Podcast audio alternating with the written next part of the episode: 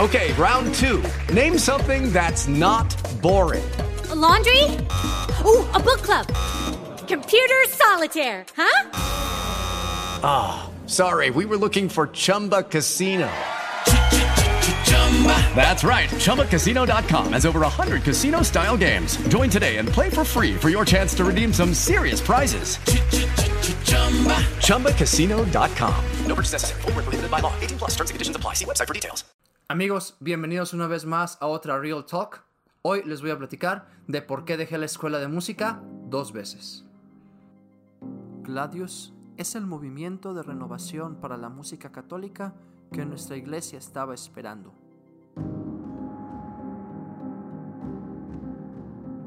Formación litúrgica, musical y espiritual, repertorio, podcast, música sacra y litúrgica, canto gregoriano, órgano y música coral, todo con el espíritu de la tradición y la frescura de los nuevos tiempos.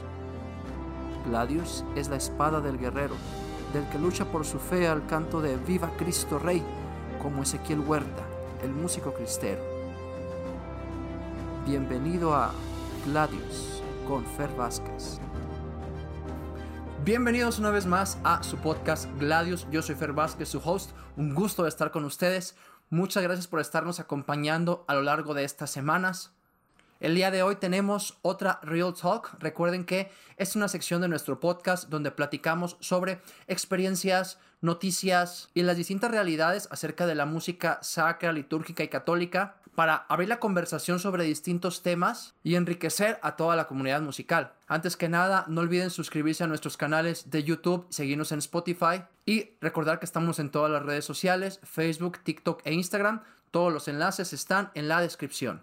Como a lo mejor ya vieron en el título de este episodio, el día de hoy quiero contar unas experiencias personales que me tocó vivir y reflexionar un poco acerca de ellas. Ante todo quiero comenzar diciendo que son experiencias que a mí me han tocado vivir, son reflexiones que yo he hecho en torno a mi situación actual, a mis objetivos y a lo que quiero lograr. Es decir, tal vez no sean generales y puedan aplicarse a todos, pero creo que las reflexiones, comentarios y lo que les quiero compartir el día de hoy les puede servir a todo el que lo escuche. Y bueno, como ya lo leyeron en el título, hoy quiero platicarles de ¿Por qué dejé la escuela de música en dos ocasiones? Como a lo mejor algunos de ustedes ya saben, yo fui seminarista, estuve siete años en el seminario, hice el curso introductorio, tres años de filosofía, dos años de teología, y llegó un momento en el que discerní pues que no era mi vocación, por lo que salí de ahí.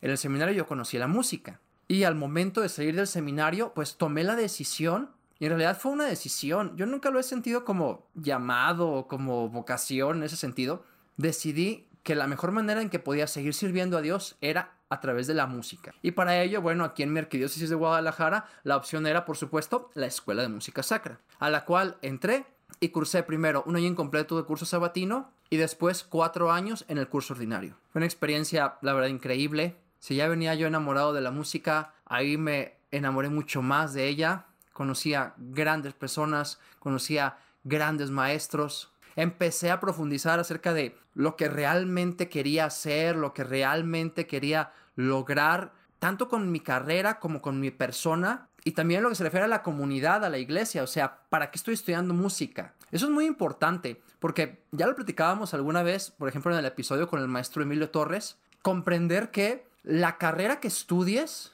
en realidad no es un fin en sí mismo. La carrera tiene que ser un medio para un fin que tú quieres lograr. Porque cuando estudias una carrera porque te toca estudiarla, o porque ya estás, o porque es lo que sigue, o porque ni modo de no terminarla, en realidad creo que ya perdiste completamente el foco y estás haciendo del medio un fin. Y créeme que eso te va a dar lugar a muchas decepciones. Que bueno, yo a lo largo de mi estancia en la Escuela de Música Sacra conocí al maestro Clemente Quesada, paz descanse, que fue uno de mis grandes mentores y que fue el que hizo que me enamorara de la composición musical. Por lo mismo, el camino que parecía trazado era que después de la Escuela de Música Sacra de Guadalajara, yo estudiara composición musical en la Universidad de Guadalajara. En ese entonces, el maestro titular de la licenciatura en composición en la universidad era también egresado de la Escuela de Música Sacra, lo cual pues le daba continuidad y parecía como el camino obvio que yo tenía que recorrer. Bueno, entonces, en el último año de la Escuela de Música Sacra, yo ya me estaba preparando para el examen de admisión a la universidad. Logré entrar a la Universidad de Guadalajara, que por cierto el examen de admisión en ese entonces era muy duro, con aspectos teóricos y prácticos. Y bueno, cuando ingresé a la Universidad de Guadalajara, yo todavía no terminaba la currícula académica de la Escuela de Música Sacra. Tengo que decir, antes de continuar, algo que es muy cierto. La Escuela de Música Sacra de Guadalajara ofrece la licenciatura en canto gregoriano, pero sus estudios no tienen validez oficial de parte de la Secretaría de Educación o de alguna institución. Por lo tanto, y esto lo platicaba yo con algunos de los maestros cuando estaba pensando qué iba a hacer, pues en realidad lo que te ofrecen es el conocimiento, la formación. Un título con validez que puedo usar después para algún trámite, pues no lo tienen. Si bien es simbólico, si bien pues se siente chido haberlo logrado y tener un papel que de alguna manera lo representa, un papel que de alguna manera representa tu esfuerzo y el trabajo que invertiste, pues también hay que reconocer que validez oficial de parte de alguna secretaría no lo tiene ni te va a servir a lo mejor para aplicar algún trabajo formal que te pida documentación. Y aquí pudiéramos pues reflexionar mucho acerca de que si en estos tiempos todavía es necesario título o no, yo soy de los que dicen que no, pero conviene tenerlo. Pero bueno, en mi situación particular, yo estaba, todavía no terminaba la currícula de dos materias, uno que es piano y dos que era órgano. Que de hecho, los que han estudiado o conocen la Escuela de Música Sacra de Guadalajara ya saben que son las materias por las que nadie se titula. Y ya desde aquí tenemos un problema grande. O sea, si existen currículas inadecuadas para el tiempo de titulación, probablemente ahí sea un error también administrativo y académico, porque no por mucha exigencia quiere decir que la escuela sea mejor. De hecho, probablemente tal vez los planes ya no responden las necesidades actuales de una carrera y a las necesidades de un estudiante. Eso habría que cuestionarse. Pero bueno, entonces, yo en ese entonces estudiaba piano con la maestra Leonor Montijo Veró, otra de mis grandes mentores, a quien le guardo muchísimo cariño, en paz descanse, que me ayudó muchísimo durante los años de la escuela de música. Y la maestra Leonor Montijo ya simplemente me había aprobado mi materia de piano. Ella me había dicho, sí, no te preocupes, ya para el siguiente mes de junio tú presentas tu examen y ya, porque ya vas a entrar a composición a la universidad, porque no vas a ser pianista ejecutante y con lo que ya tocas es suficiente. Lamentablemente en ese entonces, pues, la maestra enferma de cáncer tiene que retirarse a su casa y a mí me cambian con otro maestro. Al cambiarme con otro maestro, me tengo que enfrentar a la burocracia administrativa de la escuela y a la rigidez académica que algunos de los maestros que todavía enseñan con un método muy antiguo y tradicional tienen en esa escuela, que es no te puedes graduar sino hasta que cumplas con toda esta currícula de libros, toda esta currícula de métodos, toda esta currícula formativa y entonces te puedes graduar. Para muchos eso implica nunca graduarse, para otros implica que una licenciatura, licenciatura de cuatro años les toma seis, ocho 10 años. Y bueno, es cierto que aquí también implica mucho el talento personal, el empeño que le pongas, pero en realidad nos damos cuenta que hay una inadecuación entre todo, ¿no? Y bueno, yo me enfrento a esa burocracia que la maestra Leonor Montijo ya me había dicho, tú ya puedes graduarte, pero en el cambio de maestro, el maestro me quería regresar y retener más tiempo. La materia de órgano en realidad iba ya avanzada y yo planeaba que a más tardar en un año la iba a terminar. Y entonces me encuentro con todo esto. Uno, la escuela no tiene validez oficial, por lo tanto el título que me va a ofrecer no me va a servir relativamente de nada para la vida práctica. El conocimiento que me dio la escuela ya lo tengo, es decir, el conocimiento teórico, práctico ya lo tengo, ya me dio lo que necesito. Me enfrentaba también a estos rigorismos eh, académicos y burocráticos que muchas veces corrompen nuestras instituciones. Y enfrente de eso, pues además las dificultades de tener que seguir pagando, tener que seguir asistiendo, compromisos que te pone la escuela. Y es cuando yo digo, ¿sabes qué, Fernando? Con todo el cariño y amor que le tienes a la escuela de música sacra, déjala. Es decir, ya no te va a aportar nada. Ya te aportó lo que tenía que aportarte. Ya lo demás va a ser un esfuerzo que en realidad no va a dar fruto para tu vida.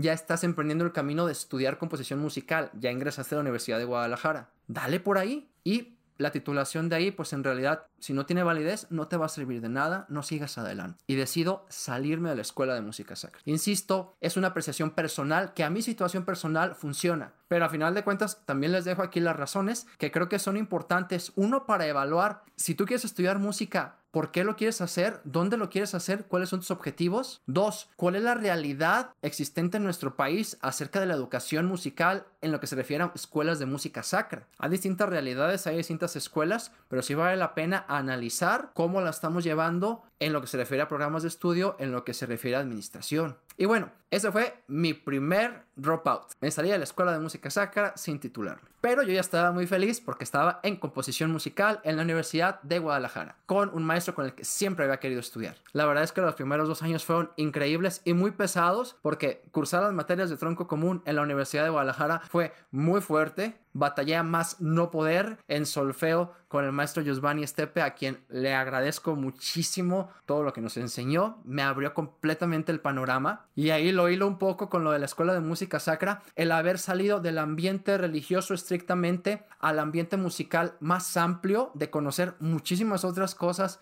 muchísimas otras expresiones y quehaceres del músico, me hizo darme cuenta de lo reducida que estaba mi visión y de lo reducido que a veces está la visión de los que solamente estudian la música tradicional, incluso la música religiosa. Y bueno, ya seguí estudiando, estudié hasta séptimo semestre de composición musical. La verdad es que me encontré con experiencias de todo tipo. Yo honestamente encontré incluso maestros con los cuales no quería tener clase porque su manera de enseñar te causaba un estrés y una ansiedad, su exigencia, su manera de ser, que te hacían incluso algo tan hermoso como era componer, algo tan hermoso como era crear arte, te causara un estrés y ansiedad increíble. Y eso que yo no me considero de la generación de cristal. De hecho, yo me considero una persona que le gusta luchar, que le gusta esforzarse. Pero cuando te encuentras en una situación en la que te causa más estrés y ansiedad que gusto, placer o satisfacción personal, en el ámbito que sea, algo anda mal. En fin, después cambiamos de maestro, gracias a Dios en cierto sentido, la verdad.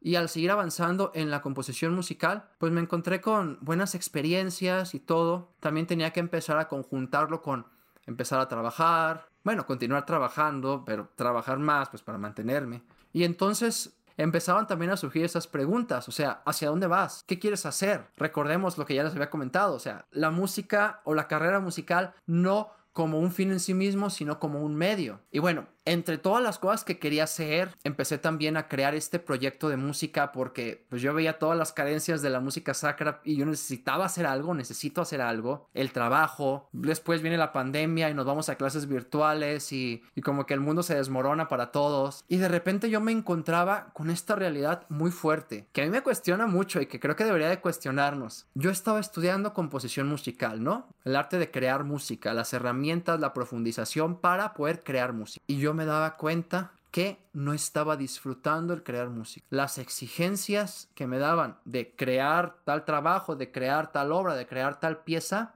me tomaban mucho tiempo, no los hacía con gusto, incluso me daba cuenta, y esto fue el detonante, que la carrera de composición musical estaba matando mi creatividad. Imaginas de la contradicción, estás estudiando composición musical y la carrera sientes que te está coartando tu músculo creativo. Pues ¿para qué estás ahí? Para mí fue eso el, el, darme cuenta de decir, güey, ¿qué estás haciendo aquí? Tú quieres componer, pero no compones. Tú tienes muchas inquietudes de hacer y componer música, pero no te dejan. Tienes que invertir mucho tiempo, trabajo y creatividad en hacer cosas que no te gustan. Y lo que quieres hacer, no lo puedes hacer.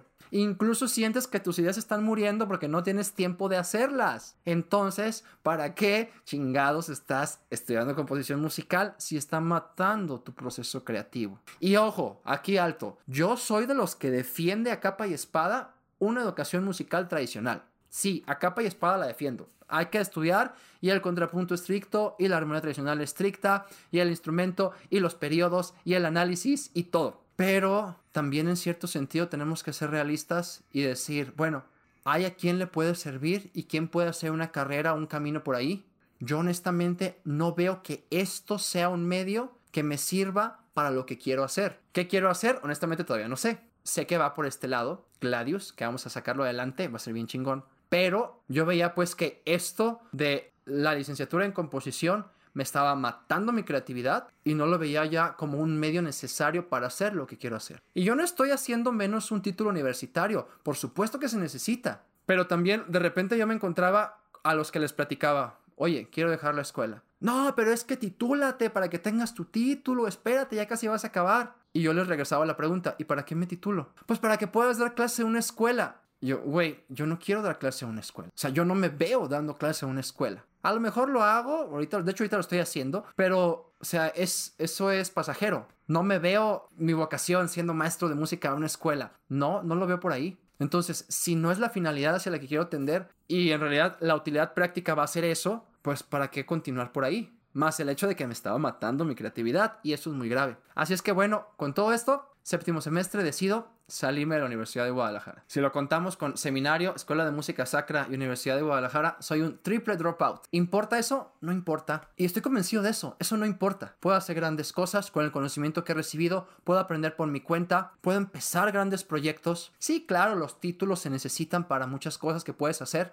Pero, por ejemplo, si tú me estás escuchando y tienes inquietud de estudiar música en serio, yo te quiero decir, uno, primero piensa para qué, piensa cuál es tu objetivo, piensa hacia dónde vas, piensa qué quieres hacer con tu vida. ¿Lo quieres hacer como un hobby? ¿Lo quieres hacer como un servicio? ¿Lo quieres hacer como un ministerio? ¿Lo quieres hacer como un trabajo? ¿Como una carrera profesional? ¿En qué áreas? Ya que tengas bien claro eso, decide también en dónde vas a estudiar. Yo tuve dos experiencias en distintas escuelas. Checa que la escuela a la que tú vas corresponda a lo que quieres hacer. Tres, estate cuestionando y analizándote continuamente en el proceso. No te dejes llevar por el automático de que ya estoy, tengo que acabar. No, no es cierto. Al rato vas a acabar y vas a haber invertido cuatro o cinco años de tu vida en algo que no te gustaba y vas a decir, ay, por fin ya acabé, por fin puedo hacer lo que quería. Güey, pudiste haberlo hecho desde el día uno. Ahí me tomó aprenderlo de distinta manera. Insisto, me dejó mucho aprendizaje, por lo que no me arrepiento. Pero sí creo que es importante ponernos a reflexión. Analiza tus objetivos, recapitulando, analiza tus objetivos, analiza el lugar donde quieres estudiar, cuestiónate continuamente. Y bueno, esta es la triste historia de por qué dejé la escuela de música dos veces. En realidad no es triste. Y yo creo que cada quien tiene un camino que debe de ir trazando. Si tú eres maestro de música, ten en cuenta algunas de las reflexiones que hice acerca de cómo nos sentimos en ocasiones los alumnos. Si tú eres alumno y te has sentido de esta manera, creo que es importante que te lo cuestiones, platícalo con alguien. Si quieres, mándame un mensaje y podemos platicarlo. Si estás pensando en estudiar y a lo mejor ya te desanimaste con lo que te conté, insisto, es una visión personal. Analiza tu situación y pregúntatelo cómo debes de hacer las cosas. Y bueno, esta es una Real Talk más de nuestro podcast Gladius, que creo que nos puede aportar mucho para conocer la realidad del aprendizaje y enseñanza musical. Espero que estas reflexiones les hayan aportado algo. Me encantaría escuchar sus comentarios. Déjenmelo abajo en la descripción o mándenme un mensaje a cualquiera de mis redes fer.gladiusmc. Y aprovechando que menciono las redes, no olvides regalarnos un like o seguirnos en los distintos canales. Con esto me despido y nos vemos en el próximo episodio.